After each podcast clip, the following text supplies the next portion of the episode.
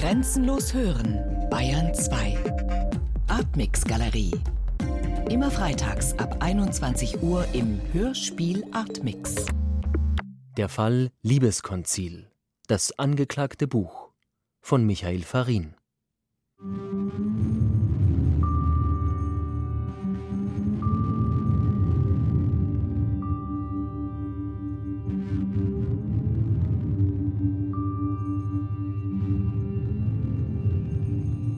Neues Münchner Tagblatt vom 29. April 1895. Der bekannte Schriftsteller Oskar Panizza hat sich am 30. April vor dem hiesigen Schwurgericht wegen nicht weniger als 93 Verbrechen wider die Religion zu verantworten. Diese Verbrechen wurden in einem Buch Panizzas, das Liebeskonzil, gefunden, in welchem das katholische Dogma verspottet wird. Dr. Panitzer konnte bis jetzt keinen Rechtsanwalt finden, der die Verteidigung übernehmen will. Auszüge aus dem Sachverständigengutachten des Dr. Michael Georg Konrad im Prozess gegen Oskar Panitzer im April 1895. Hoher Gerichtshof.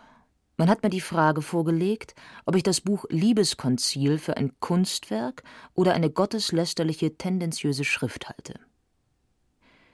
Ich halte es für ein Kunstwerk, schon aus dem nächsten und einleuchtendsten Grunde, weil es von einem Künstler herrührt und in einer der strengsten poetischen Formen, der dramatischen, abgefasst ist.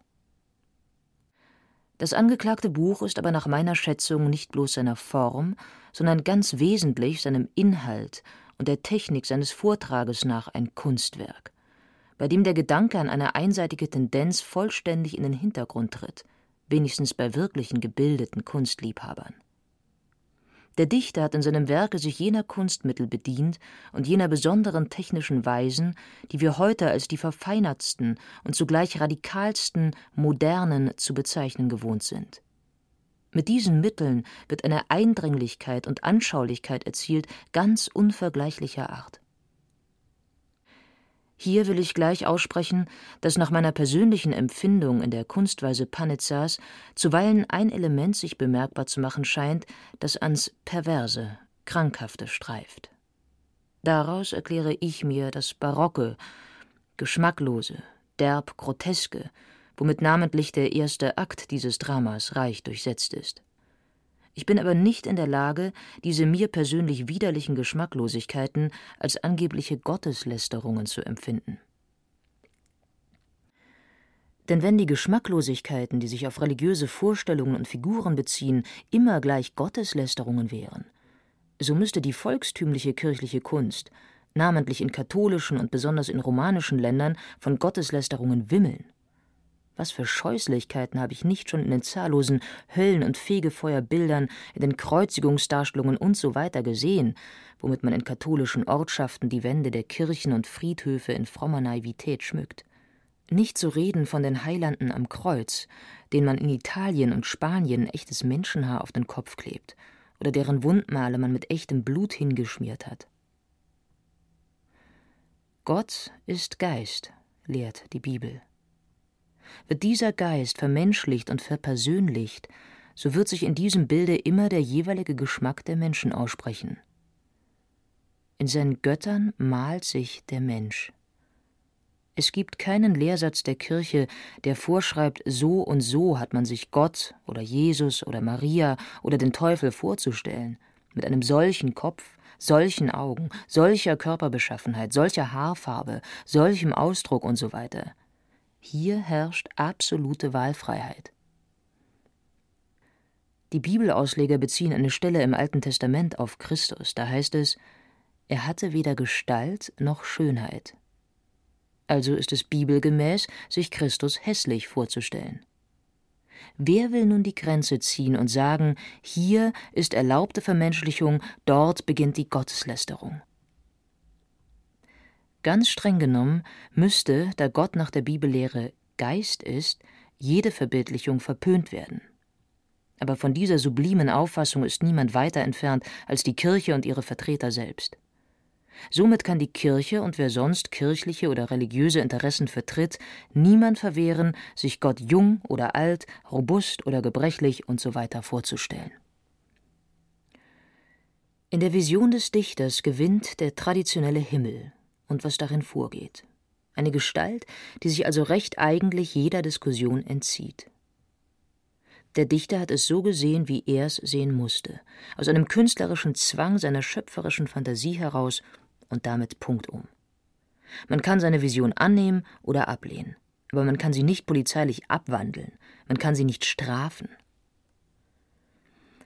Das Forum, vor dem sich Dichter und Künstler einzig zu verantworten haben, ist die ästhetische Kritik. Die Frage kann nicht auf theologischen, sondern allein auf künstlerischen Wert oder Unwert gerichtet sein.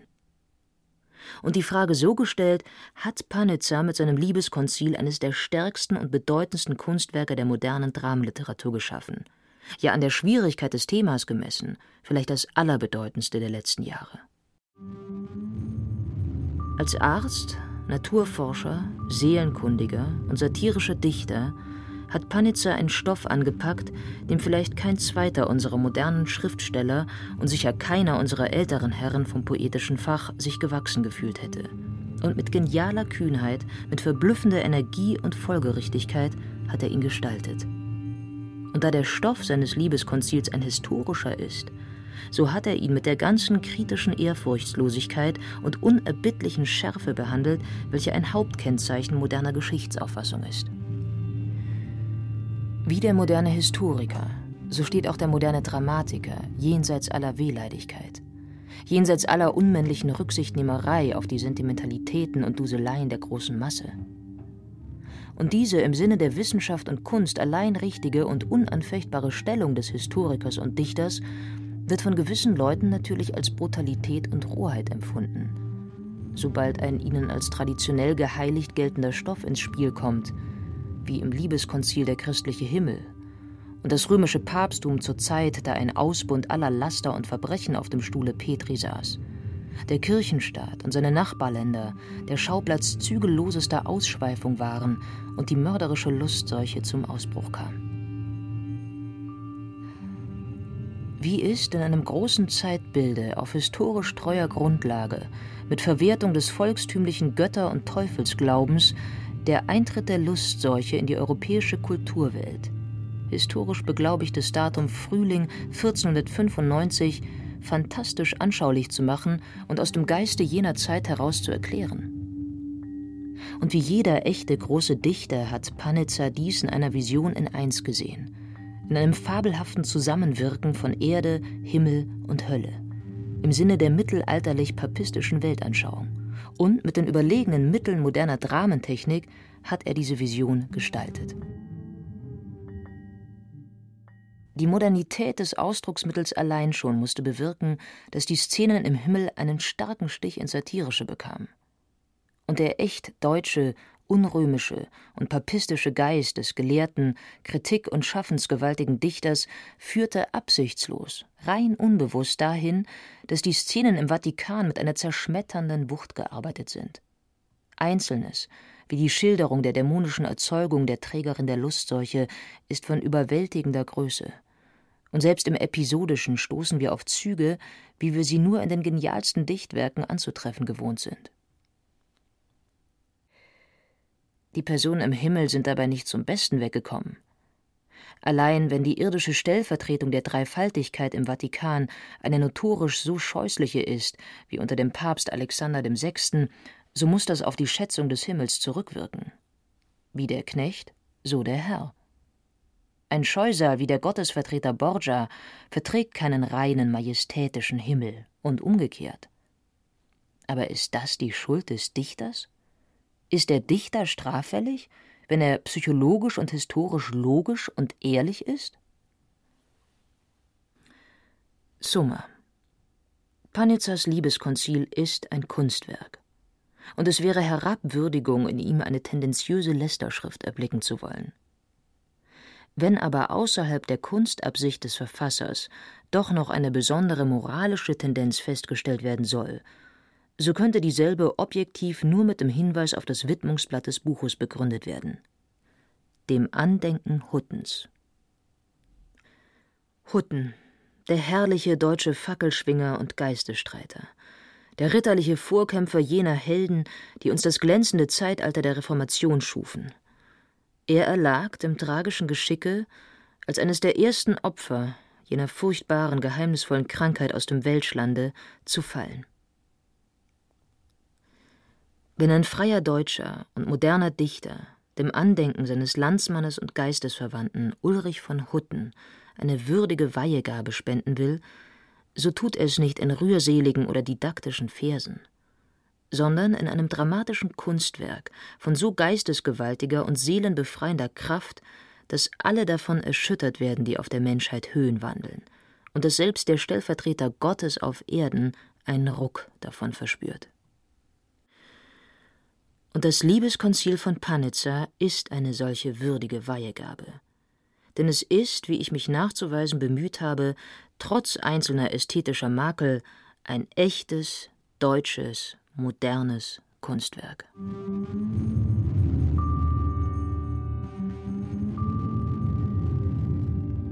Freidenker, Milwaukee, Wisconsin, Amerika, vom 2. Juni 1895 kann es einen haltloseren und verwerflicheren Zustand geben, als den, dass ein genialer Dichter eines genialen Werkes wegen zu einem Jahr Gefängnis verurteilt wird, weil dieses geniale Werk sich an einem Glauben vergeht, an einem sinnlosen Pfaffen- und Machthabergezücht. Augsburger Postzeitung vom 7. Juni 1895 Für den Psychologen gibt es kaum eine interessantere Zeit als die Gegenwart – und das Studium der modernen Seele. Weigand, ein Moderner, hat sie in seiner geistreichen Nietzsche-Studie also skizziert. Die moderne Seele gleicht einem Urwald, in den soeben der Schritt neugieriger Forscher gedrungen ist. Seltsame Ungeheuer wälzen sich plötzlich dem Licht entgegen. Fremdartige Laute kommen aus dem Dunkel. Eine wundersame Vegetation blüht und duftet aus gefahrdrohender Tiefe. Alles ist Geheimnis, Dämmerung, verhängnisvollstes Werden. So ein Waldungeheuer ist auch Oskar Panitzer. Er hat in letzter Zeit viel von sich reden gemacht, da er wegen seines jüngsten Geisteskindes ein Jahr Gefängnis erhielt.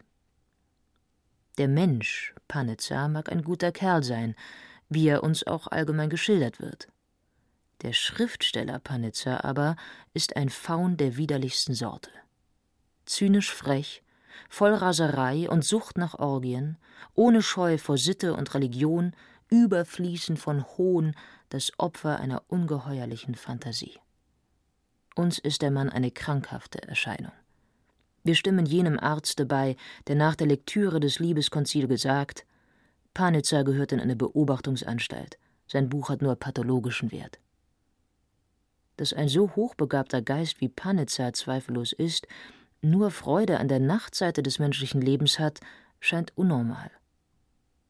Über seinem dichterischen Schaffen könnte die Halbstrophe aus seinem heiligen Antonius stehen. Wer Schönes hier und Zartes sucht, der sei gewarnt. In diesen Blättern schläft manches Grauen, und aus den Lettern grinst oft was scheußlich und verrucht. Deutsche Wacht, Dresden, vom 12. Mai 1895. Ein solcher Mann gehört nach unserer entschiedensten Empfindung nicht ins Gefängnis, sondern, wenn schon einmal eingesperrt, dann wenigstens in eine rationelle Heilanstalt verbracht oder samt seinen Schriften des Landes verwiesen. Derartiges bestraft man nicht, das heilt man lieber.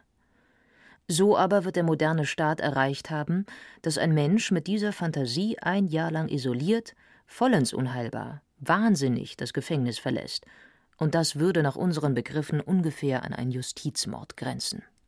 Freidenker, Milwaukee, Wisconsin, Amerika, vom 2. Juni 1895.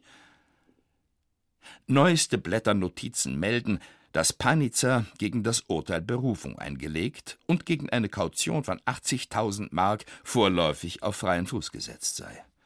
Das wird ihm natürlich nicht viel nützen, da man ihn in der zweiten Instanz doch ebenso verurteilen wird.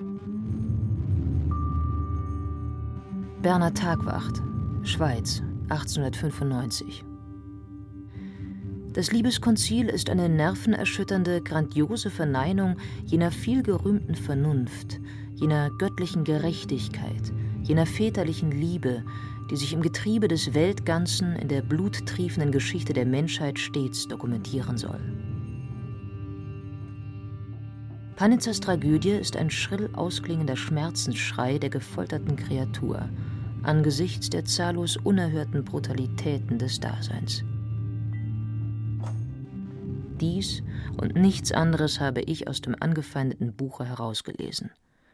In hundert Jahren, wer weiß, wird vielleicht das Liebeskonzil ganz unbeanstandet über die Bühne gehen, und mit lächelnder Miene wird man sich dann erzählen, dass der Autor Anno Domini 1895 im Gefängnis für seine Freveltat gebüßt habe. Reichsgerichtliche Entscheidung im Juli 1895. Im Namen des Reichs. Die Revision gegen das Urteil des Schwurgerichts bei dem Landgerichte München I vom 30. April 1895 wird verworfen. Dem Angeklagten werden die Kosten des Rechtsmittels auferlegt. Leipzig, den 1. Juli 1895. Otto Julius Bierbaum in einer von zwei Zeitschriften zurückgewiesenen Besprechung. Frühjahr 1895. Wird das Liebeskonzil den Papst stürzen? Wird es den Glauben an Gott und Christus und Maria erschüttern? Wird es nicht vielmehr die Gläubigen, wenn überhaupt ein solch teuflisches Buch in ihre Hände gelangt, erst recht in heiligem Zorne zusammenscharen? Und dann, wen kann diese unheimliche Häufung von Zynismus und blasphemischen Verwegenheiten erfreuen? Muss sie nicht lediglich verletzen? Ist das Ganze nicht ein Attentat? Münchner Freie Presse vom 12. September 1895. Man mag über Panizas Buch denken, wie man will. Man mag seine Bizarrerien noch so streng beurteilen. Aber die rigorose Verurteilung eines Mannes zu einem Jahr Gefängnis, der entweder in toller Künstlerlaune oder in der unerbittlichen wissenschaftlichen Schlussfolgerung aus gegebenen Prämissen zur Negierung der landläufigen Begriffe über Himmel und Himmlische gelangt, ist ein weit größeres Vergehen als jenes, das hier gestraft werden sollte. Weder Kunst noch Wissenschaft gehören vor den Staatsanwalt. Und sitzt der Künstler oder Gelehrte doch auf der Anklagebank, so steht entweder die Kunst vor dem Bankerott oder die Wissenschaft oder die siebenmal heilige Justiz. Stau von der March in einer bereits gesetzten, dann aber wieder entfernten Kritik aus einem österreichischen Blatt. Ich erinnere mich nicht, jemals etwas so dämonisch Schonungsloses, in den grellsten Gegensätzen Schwelgendes gelesen zu haben. Nicht allein, dass der Verfasser klaffende Wunden schlägt, er muss auch noch das, ich weiß nicht mit welchem Ätzmittel bestrichene Messer, in diesen Wunden umdrehen, wie man etwa einen Bohrer handhabt.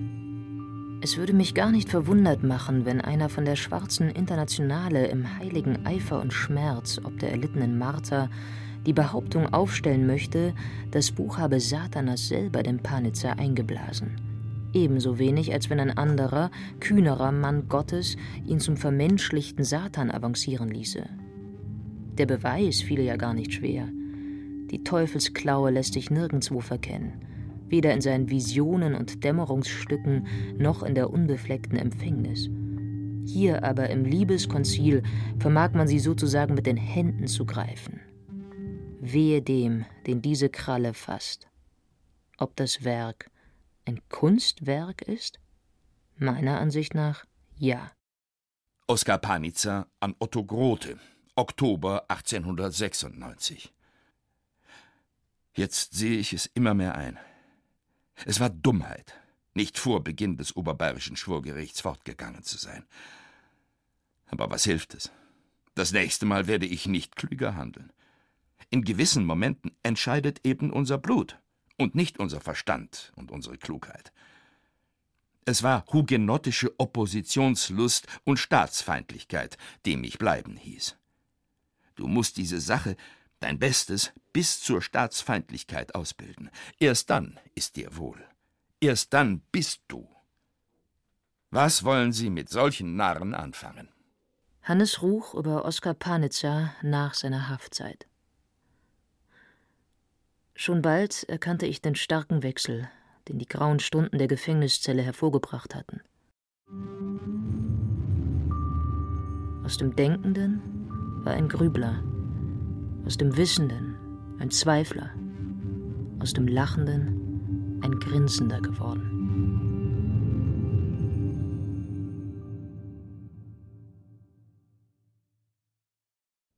Der Fall Liebeskonzil. Das angeklagte Buch von Michael Farin. Mit Martin Umbach und Katja Bürkle. Produktion Bayerischer Rundfunk 2014. Redaktion Herbert Kapfer